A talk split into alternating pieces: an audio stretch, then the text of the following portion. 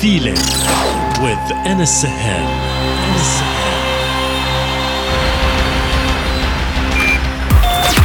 Connected, connected, connected.